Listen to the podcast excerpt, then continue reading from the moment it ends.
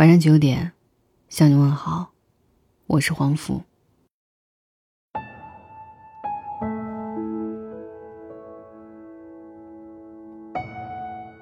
我相信每个人都有不可与人言说的苦楚，每个人都竭尽全力的在这世间活着。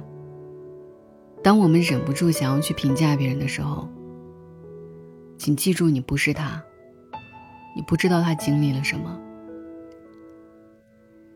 深圳曾经做过一次发人深省的测试，来自不同社会阶层、从事不同的职业，有男有女。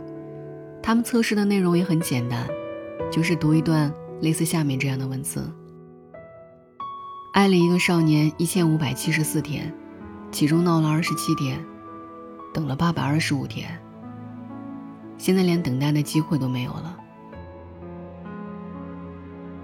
没吃晚饭，加班到一点，到家整个人都是晕的。好希望有个人可以看穿我的内心，明白我的感受，不离不弃的陪伴我。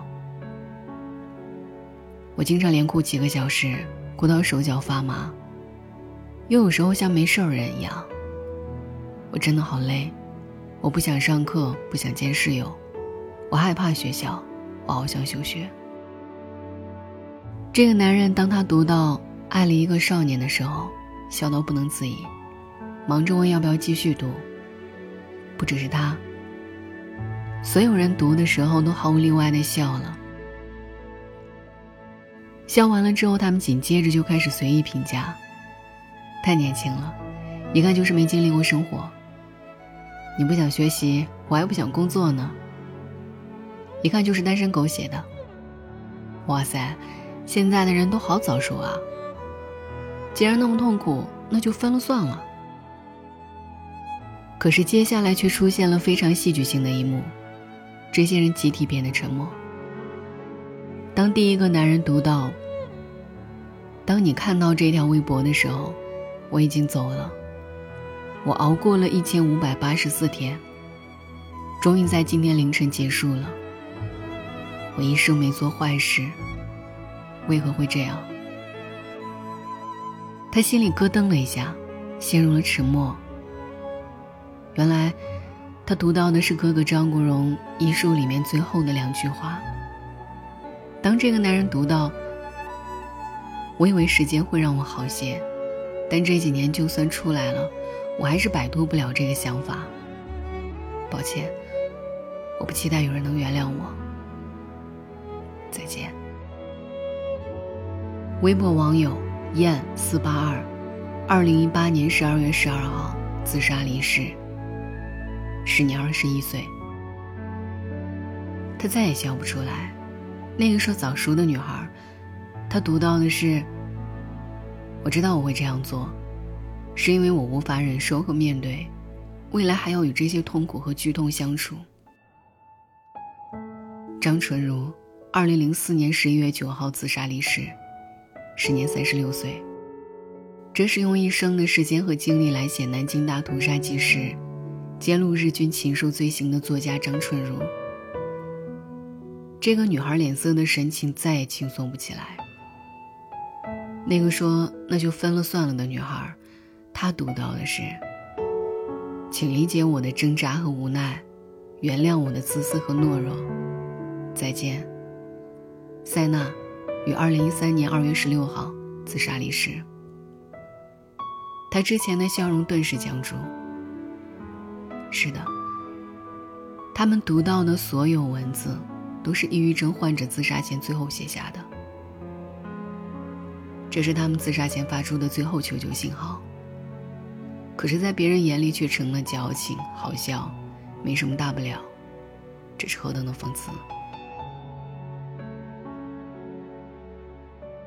其实，很多抑郁症患者，他们刚刚患病的时候，只是想要被理解，被真正的关心和倾诉。他们害怕别人异样的眼光。更害怕随意的评价和标签。他们在自杀之前都做过同样的事情，会发出求救信号。但是当他们的求救信号一直被视为矫情，一直被忽略，那么这些抑郁症患者便会放弃自我求救，走上绝境。知乎上有个问题：抑郁症的表现有什么？最高赞的评论不是症状的描述，不是学术的解释，而是一句戳心的自述。没人觉得我病了，他们只是觉得我想太多了。抑郁症这个病最难就难在完全不被理解。大家持有的态度是：要么觉得你不是病是作要指责你，要么觉得你是精神病患者要远离你。两种态度都很残忍，很多抑郁症患者都有过不被理解的经历。在一次节目访谈中，乔任梁说：“我们并非一无所有，我们还有病。”当时人们只是觉得他是矫情和搞笑。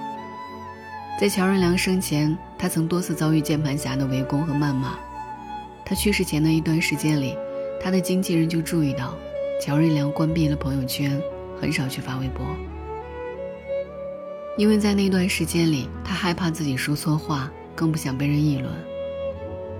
韩国组合金钟铉在抑郁症自杀之前，李泰民曾经推荐一首日文歌给他，《平井坚的恋上你》，金钟铉觉得非常好听，听着听着，突然靠在车窗开始哭泣。李泰民当时觉得他太情绪化了，说着说着还笑了起来。金钟铉曾经在电视节目上崩溃的哭着说：“大家对于我是什么样的人好像并不关心。”没有几个人想去了解我真正的样子，人们只是按照自己的想法来判断。于是他在安排好了所有后事，把钱全部打给姐姐，看着好朋友的电视剧播完最后一集，最后才选择离开。还有峨眉山景区那个二十一岁的女孩，在众人的声声劝阻中，毅然决然地纵身一跃，跳崖身亡。他去世后，人们在他的遗书里面惊讶地发现：“我不是没有去倾诉过，不是没有尝试过救自己，也不是没有尝试过求救。然而，要不就是被当成笑话，要不他们就觉得我想不开，不被理解，不被关心，没有人想要真正了解自己。他们松开一个个想要活下去的理由。”直到最后松开那一根救命稻草，活着对他们来说就已经很痛苦了，还要面对这样的待遇，那他们的心里有多难受啊？在 TED 上有个演讲，说的是一个美国警察 Kevin 的故事。金门大桥是全世界自杀事件最多的地点之一。在 Kevin 的巡警生涯里，他曾救下过两百多人。有一天。凯文又接到无线电消息，说桥上的人行道上有个人可能想自杀。他骑着摩托车看到了一个年轻人准备跳河，他劝住了他。在之后的一个半小时里，他在那里一直听年轻人讲述自己的抑郁和绝望。最终，那天夜里，这个年轻人决定再给自己一次机会。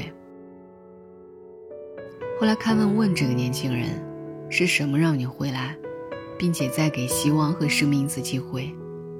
年轻人回答：“因为你听了。”对，只有这简单的五个字。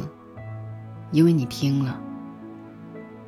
在太多人的眼里，觉得抑郁症就是闲得发慌，就是矫情，就是没事儿找事儿。可是他们不知道，抑郁症真的是一种病，他们不是自己作，而是病了。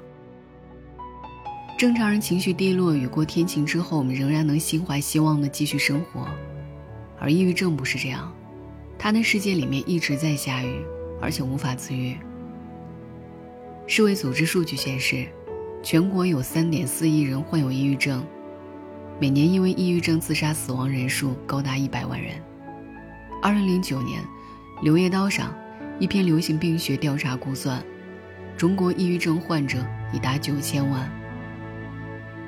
根据大数据显示，现在的青年人都有三成患抑郁的风险。有时看着好好的一个人，其实你不知道他私底下在做着什么样的斗争。就像香港女歌手陆晓彤，三天前还在社交账号上微笑自拍，宣布自己要做一件大事。可是转身就毫无预兆的从二十层高楼坠落自杀。就像那个二十一岁女孩，在别人眼里活得好好的，有谁会知道她在遗书里面写道：“我竭尽全力去扮演一个所谓正常人的样子。”现代人的崩溃都是默不作声的，有时看着好好的一个人，你不会知道他的伤口溃烂到何种地步，可能一根轻微的稻草就可以把他压倒。所以，当你读到别人的人生，请不要随意评价，因为那可能是他们真实的人生。请不要说他们矫情、玻璃心、抗压能力太弱、没事儿找事儿，无端的指责和随意的猜测，只会把他们推入更深的谷底。我很喜欢一句话：每个人都有不可与人言说的苦楚，每个人都竭尽全力的在这世间活着。当我们忍不住想要评价别人的时候，请记住，你不是他，你不知道他经历了什么。如果有一天你身边那个活泼开朗的朋友告诉你，他心里很难过，请不要笑话他，也不要质疑他，给他一个拥抱，说一句“我会一直陪在你身边就好”。他可能刚刚在深夜哭泣，他可能比任何时刻。都需要你的认可和帮助。愿我们都能被温柔以待，愿我们都能以同样的温柔去善待他人。晚安。Say it isn't true that I'm really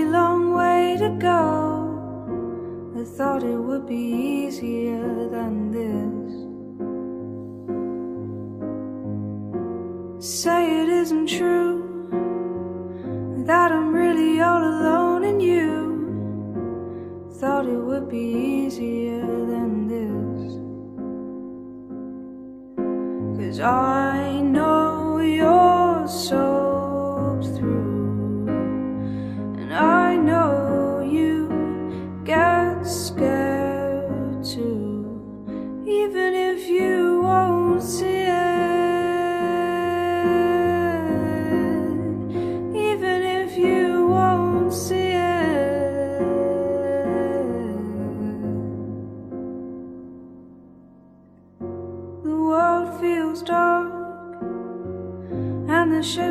just move apart.